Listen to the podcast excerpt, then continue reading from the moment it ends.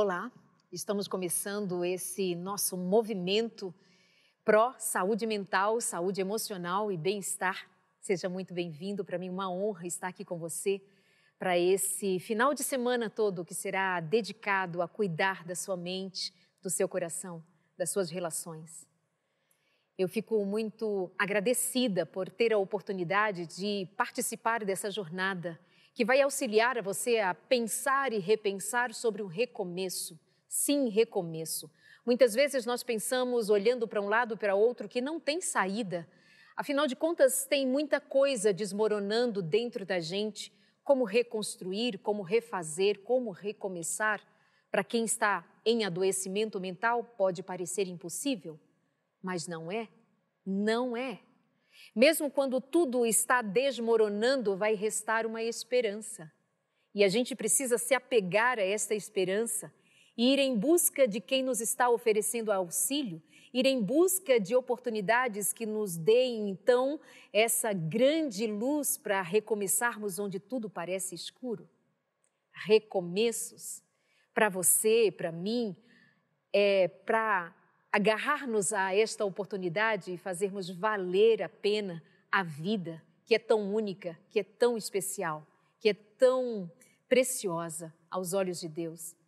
Que você aproveite essa oportunidade, como eu estou feliz de tê-la aqui também, de participar deste momento. Você é uma daquelas pessoas que anda muito sobrecarregada, você é uma daquelas pessoas que está percebendo o esgotamento mental Será que é você alguém que tem perdido ânimo, perdido alegria, o humor? Que anda constantemente irritado? Você é alguém que se percebe estranho? Você é alguém que tem, de fato, identificado algum nível de sofrimento importante que já te faz necessitado de ajuda? É por isso que você está aqui. Não sei se é você, mas todos nós conhecemos alguém que está precisando de ajuda. Todos nós conhecemos alguém que está em adoecimento mental, seja depressão, ansiedade, síndrome do pânico, o que quer que seja, tem alguém em sofrimento aí perto de você também? O que será que nos sobrecarrega tanto? O que será que nós tanto fazemos para estarmos acumulando pesos e nós estarmos tão sobrecarregados, cargas demais, pesos demais?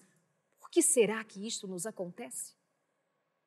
E não queremos daqui, de maneira nenhuma, romantizar ou fazer vistas grossas àquilo que de fato traz muito sofrimento para a gente. Quem não sabe? Quem poderá negar que a falta de emprego, a falta de dinheiro, quando nós estamos em situação de não podermos dar conta dos nossos compromissos, claro que isso sobrecarrega, nos traz preocupações intensas. Claro que diante de dificuldades como a doença, a doença que bate à porta, ter um ente querido em fase terminal, sentir-se impotente diante de uma situação que de fato não tem o que nós fazermos para resolvê-la, isso vai sugar de nós bastante energia. E é claro que isso também nos põe no lugar de adoecimento, de sobrecarga, de sofrimento. Nós precisamos levar em consideração que muitas vezes são os relacionamentos aqueles truncados, aqueles difíceis, aqueles tóxicos, aqueles violentos, agressivos, aqueles que nos fazem sofrer, que sugam de nós também a experiência da vida, da leveza de viver. E estas cargas nós vamos então levando umas sobre a outra, umas sobre a outra. Muitas vezes pode ser aquela pressão no trabalho, você precisa dar conta, você precisa fazer e acontecer, porque senão você pode ser o próximo a ser convidado a passar no RH. Pode ser também que sejam aquelas cobranças da sua própria família que querem de você algo que é da expectativa dela, família, mas que não está dentro dos seus planos, do seu propósito para você viver. Pode ser aquele teu sonho que você colocou como que seria ele o responsável por te fazer feliz. Mas você está sobrecarregado pelo sentimento de fracasso, porque o que sonhou não deu certo. Como você imaginou que seria, não foi. Pode ter sido o plano de cursar uma faculdade, pode ter sido um plano de ter um filho, pode ter sido um plano de fazer uma viagem, um plano que foi e você colocou-se tanto neste plano para que só com ele realizado você fosse feliz, que isso, em lugar de tornar-se alguma coisa para te motivar a viver, te fez experimentar uma dor de fracasso e agora você carrega sobre si esse medo de não ser suficiente, esse medo de ser impotente para realizar outras coisas afins? O que te sobrecarrega? O que te pesa? Isto que eu acabei de citar ou outras questões suas, pessoais, particulares? O que está pesando sobre os teus ombros? O que está sendo carregado demais em tua alma? Será que eu estou falando para alguém que tem o costume de assumir para si pesos que não são seus? Será que eu falo para alguém que, naquele afã de ajudar as pessoas, acaba pegando o que é dos outros para si? Se esta pessoa é você, eu te aconselho a que importe-se sim com quem sofre que tem empatia com quem sim precisa de auxílio.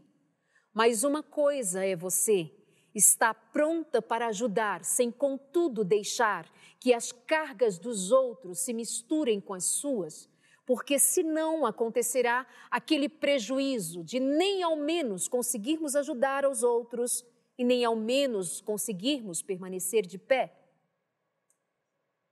Com quem eu falo agora? Com alguém que nunca está satisfeito com aquilo que os outros fazem, a menos que seja você quem põe a mão na massa, porque se você não fizer nada do que os outros fizerem, te satisfaz. Sim, a estas pessoas que, se não são elas fazendo, se não são elas assumindo, então não funciona, não dá, não serve, não pode, e com isso você costuma se sobrecarregar porque afinal de contas, eu não sei se já te contaram, mas eu preciso te lembrar, pelo menos, se um dia foi do teu conhecimento. Você é limitado, eu sou limitada, nós temos, portanto, os nossos limites para serem respeitados. E a nossa força, ainda que nos digam o tempo inteiro, desde que nós somos pequenininhos, você precisa ser forte, você tem que ser forte. É verdade, nós precisamos ser fortes, nós precisamos ter fortaleza para enfrentarmos as dificuldades na vida. É verdade. Mas não é verdade que nós temos que ser fortes o tempo inteiro, todo o tempo da vida, porque isso seria negar que nós somos seres finitos, limitados. E que diante de muitas adversidades, até mesmo impotentes, e eu já aproveito para te dizer que um dos segredos da vida para não sermos tão sobrecarregados é reconhecermos aquilo que é da nossa competência resolver, aquilo que é do outro resolver, aquilo que eu preciso aceitar que não está sob o meu querer. O segredo de aceitar aquilo que eu não posso mudar.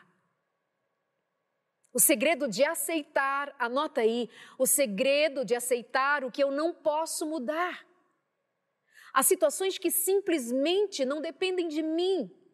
Eu preciso aprender a me adaptar àquilo que eu não posso fazer diferente. Se pudesse, faria. Mas não posso. Não é possível. Então eu aceito. Isso acalma o meu coração, acalma a minha alma, acalma a minha mente sobrecarregada levada a considerar que eu tenho que dar conta de tudo porque eu sou forte. Quem foi que te disse que você tem que ser forte o tempo inteiro e esquecer-se que você é apenas um ser humano? Foi o seu pai quem te disse: Menina, não chora, menino, não chora. Quem foi? Foi tua mãe que disse: O que, que é isso? Não precisa chorar, tem que ser forte, porque se for de alguma forma demonstrar fraqueza, ninguém vai te amar. Se você está cercado de pessoas que só te amam porque você é forte o suficiente para fazer por elas, para fazer para elas, então está faltando alguém para te amar, para te dar colo, para te dar carinho, para lembrar que você é alguém que precisa de ombro, para lembrar que você é alguém que pode ser acolhida em suas necessidades. Pode ser que você esteja sobrecarregada, sobrecarregado, porque ninguém te ofereceu auxílio de te fazer descansar. Mas é preciso que você também se permita. Tem gente que não se permite e carrega pesos e fardos e fardos, os seus e os dos outros, como que querendo provar alguma coisa para alguém. Ei, você quer provar o quê? Para quem? Para quem que você quer se provar? Para quem que você quer dizer que é alguém que pode tudo, que faz tudo, que sabe tudo? Você precisa permitir-se chorar, sentir, descansar, deixar os fardos. Nós que conhecemos um pouco da palavra de Deus, ou pelo menos já ouvimos dizer que Jesus Cristo fez um convite convite simples para os sobrecarregados, para os cansados. Ele disse: Vinde a mim. É preciso ter um canto de refúgio, é preciso ter um colo, mas a gente não tem. Estamos sempre atarefados, correndo de um lado para o outro. O que nós queremos assim? O último relatório que a Organização Mundial da Saúde soltou dá conta de que já somos cerca de um bilhão de pessoas com doenças mentais.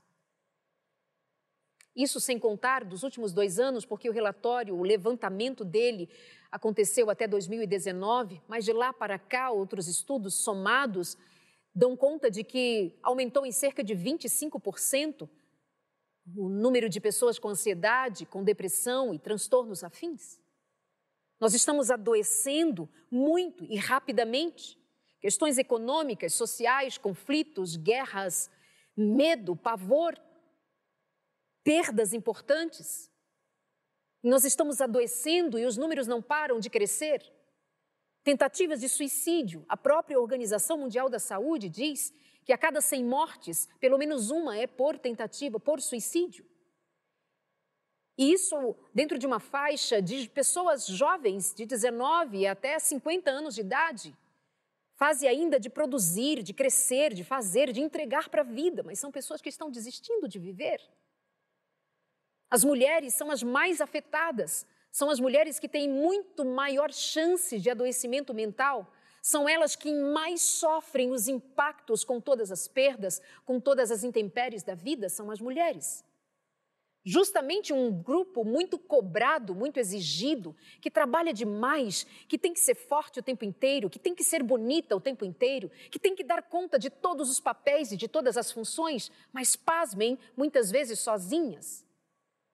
No Brasil já são cerca de 11 milhões de mulheres solos, dando conta da vida, da família, sozinhas, sem o suporte de um companheiro, sem o suporte de um marido, sem o suporte de uma família que possa dizer: Eu estou aqui com você para dar conta da vida. Sendo assim, nós temos grupos que vão sendo observados e demonstrando tanto sofrimento e sendo expostos cada vez mais a mais sofrimento. Os jovens, os adolescentes, as crianças estão em sofrimento mental. Eu não sei se você sabe, mas também crianças têm depressão, crianças têm ansiedade, crianças estão precisando de socorro para as suas emoções. Se nós olhamos para os adolescentes, como tem crescido o número de adolescentes também com ansiedade, depressão, tentativas de suicídio. Muitas vezes se autolesionando-se, cortando-se, machucando-se, porque estão machucados por dentro e muitas vezes ninguém vê. Nos escritórios, nas empresas, nos ambientes de trabalho, muita pressão, muita exigência, muita cobrança, muitas vezes muito trabalho e pouco retorno, pouco dinheiro baixo ganho, poucas condições de dar conta dos seus compromissos. Nas igrejas, muitas vezes também ambientes que podem ainda negar o apoio emocional, a necessidade que os cristãos têm de dar atenção à sua saúde mental. Então, são muitos que, adoecidos, vão em busca de esperança nas igrejas. E quantos líderes religiosos, quantas pessoas ainda são criminalizadas ou discriminadas, melhor dizendo, discriminadas, quando elas apresentam sintomas de depressão, ansiedade, relatam, são levadas a considerar que o que elas sentem é resultado de pecado que cometeram e que, portanto, estar em depressão e ansiedade é não ter Deus, é estar afastado do Espírito, é ter um coração duro para o Evangelho. Quando nós não percebemos, não percebemos que apenas somos pessoas limitadas, frágeis e cada vez mais fragilizadas por um mundo que está caindo aos pedaços ao redor de nós ou sobre nós. Quantas perdas, quantas lutas, quantas batalhas, mas nós precisamos ser fortes, negando que nós precisamos de colo, precisamos de auxílio, precisamos de ajuda, precisamos de médico, precisamos de terapia, precisamos muitas vezes de remédio. Estamos precisando de ajuda, por que vamos nos calar? Esse nosso encontro aqui, que vai se estender por toda a semana, essa oportunidade que nós estamos ganhando e oferecendo para você também, de pararmos e buscarmos nos recursos disponíveis condições de encontrarmos este recomeço tão necessário para quem tanto tem guardado as suas dores sem poder falar, sem poder dizer, alguém me ajude, negando essa necessidade.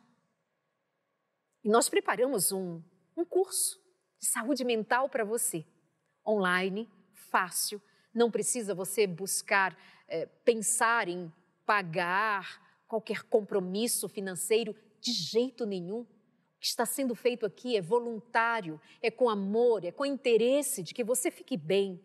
O que nós estamos fazendo aqui é com o coração desejoso de que você seja abraçado, que você seja entendido, que você seja recebido com o carinho que você merece, porque você precisa desse carinho para acreditar ainda vale a pena, mesmo quando o mundo está tão doente, tem chance de ser curado, tem chance de ser restaurado, tem chance de ser feliz.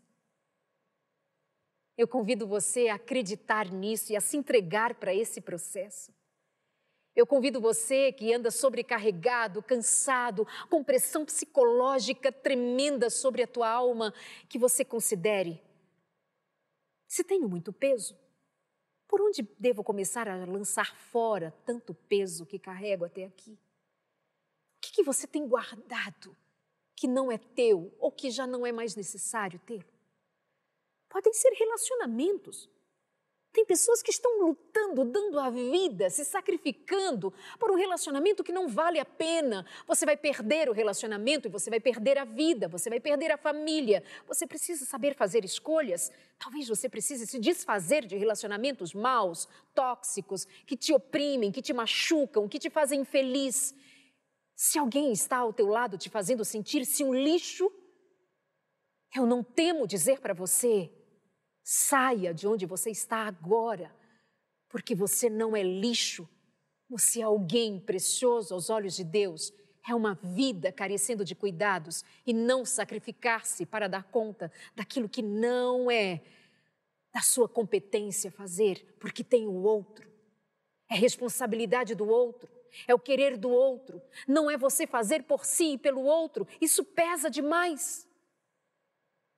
Pode ser o teu trabalho também, pode ser que esse trabalho não valha mais a pena, mas você vai me dizer, Darleide, é o meu ganha-pão, então nós vamos precisar olhar para esse trabalho com outros olhos e realmente olhar com gratidão para aquele que te dá o pão de cada dia.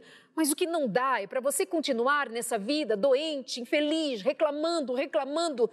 Ei, deixa eu te dizer uma coisa, e eu quero te dizer mais perto, mais perto de você. A vida é só uma. A vida é só uma aqui. Ela é semente que, se não for cuidada, se não for semente posta em bom solo, essa semente nem vai chegar a brotar, não vai chegar a ser o que ela nasceu para existir sendo.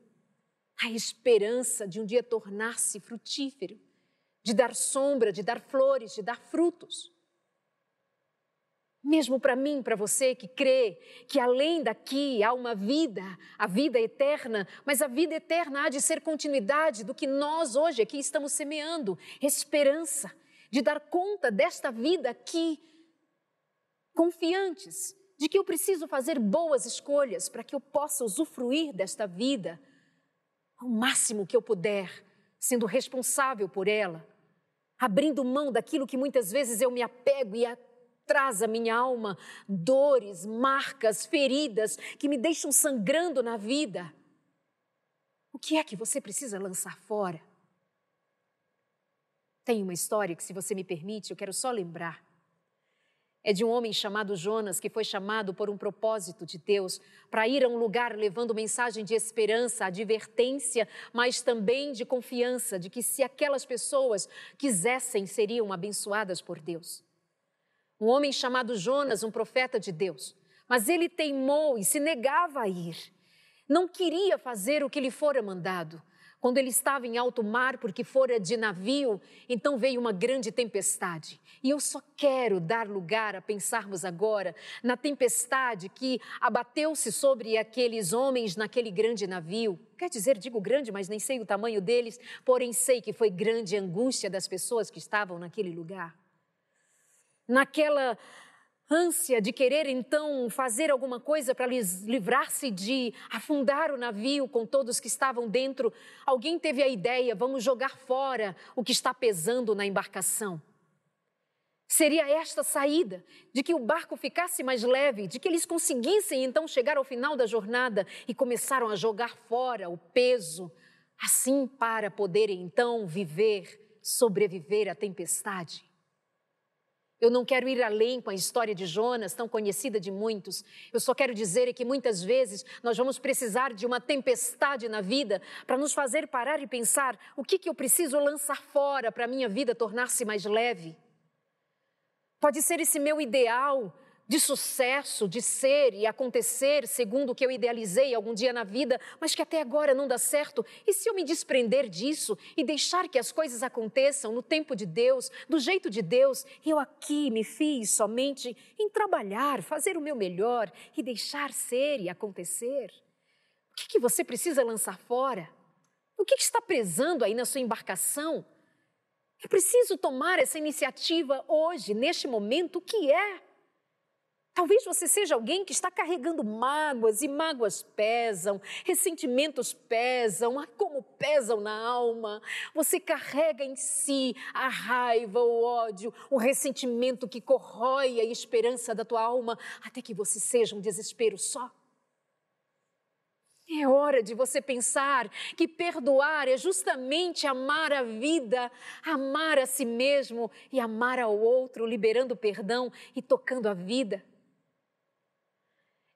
Eu quero também chamar a tua atenção que muitas vezes essa dificuldade toda é para você parar e pensar o que, que está de errado aqui.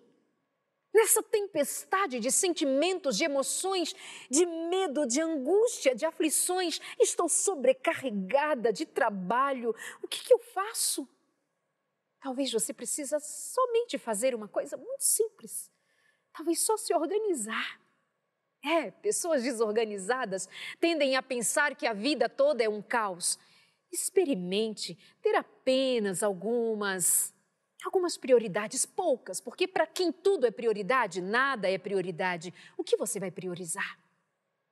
Você precisa começar o dia sabendo o que vai fazer, por onde vai começar o seu dia. Quais são os seus objetivos neste dia? Quais são aqueles que são os principais? Que, que você pode postergar, deixar para depois porque não é o tão importante assim? Em que você vai se dedicar? O que você vai fazer? Tenha isso planejado, por escrito, dê atenção, siga um script sem a rigidez de tem que ser assim, como se não houvesse espaço para flexibilidade. Os inflexíveis também sofrem muito e vivem sobrecarregados, não dão espaço para o que não deu certo entrar. Às vezes é a tua casa bagunçada, às vezes é tudo fora do lugar, gaveta cheia, desarrumada, guarda-roupa lotado, é casa suja, banheiro. O que, que precisa limpar?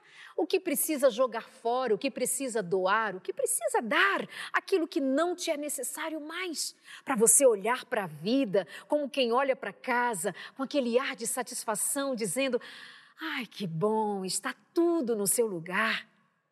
Mas quando tudo está fora do canto, a gente olha com aquele espanto. Parece até poesia, né? Dizer assim. Mas a gente se espanta de ter tanto acumulado, tanta coisa pesando. Que tal se desfazer?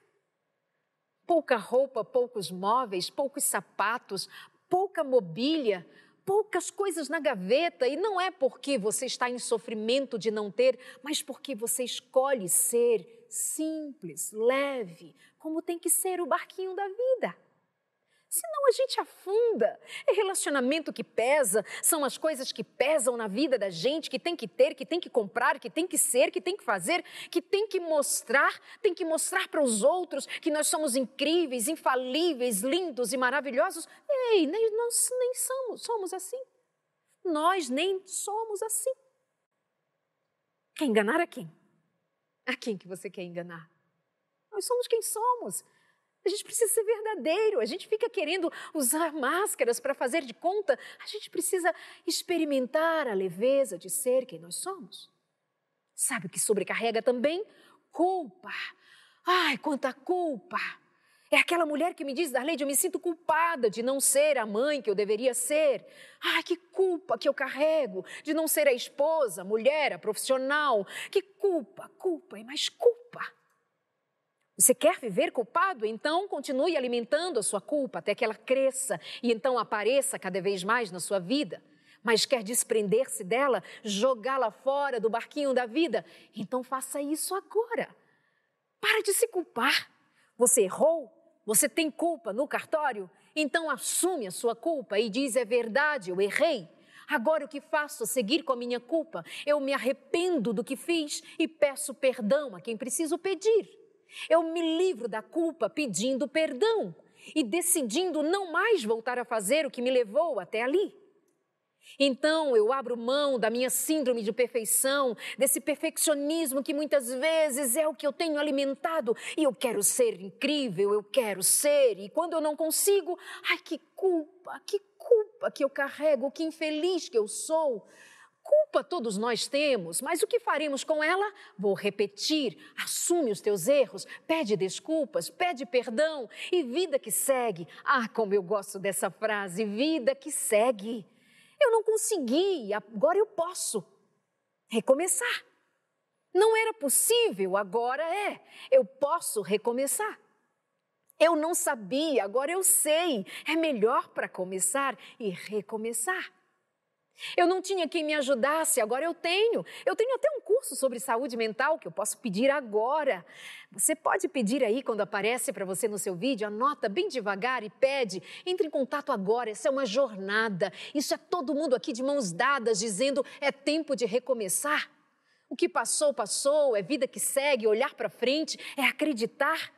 Você pode, eu posso e juntos, melhor ainda, mais ainda. As pessoas estão morrendo de desesperança, elas estão tristes, elas estão como que não têm a luz. Mas nós temos luz. Nós temos esperança. Nós conhecemos a esperança. Ele tem um nome. A esperança tem um nome. É Jesus. Aí você me diz, Arleide, mas não me fale de religião. Mas, por favor, me permita te falar de uma pessoa. Jesus. Ninguém mais nos deu esperança como Jesus deu. E ninguém mais dará. Quando tudo parecia trevas, quando tudo parecia estar perdido, surgiu um homem simples, humilde, de uma família pobre, de um lugarzinho qualquer. Mas ele mudou a história do mundo e ninguém pode negar. Quem tem religião ou não tem, ninguém pode negar que Jesus trouxe algo tão precioso ao mundo, que é a esperança de que, mesmo depois da cruz, há ressurreição, que, mesmo depois que todos negaram, ele apresentou-se como veio ao mundo trazer esperança, paz e luz para você. Eu agradeço por esse tempo que você ficou aqui com a gente, pelo que vem a seguir. Vem aí muito mais. Vem gente boa, vem gente pronta, vem gente com muito amor na alma para compartilhar com você, para te ajudar nesse recomeço. Aproveite, nós estamos só começando essa jornada. Muito obrigada pelo seu carinho e guarde isso em tua alma quando tudo parecer tempestade. Pare, pense: o que é prioridade e o que eu posso lançar fora para viver melhor? Que Deus te abençoe. Obrigada pela companhia, um grande beijo e vamos juntos nesse recomeço para mim e para você.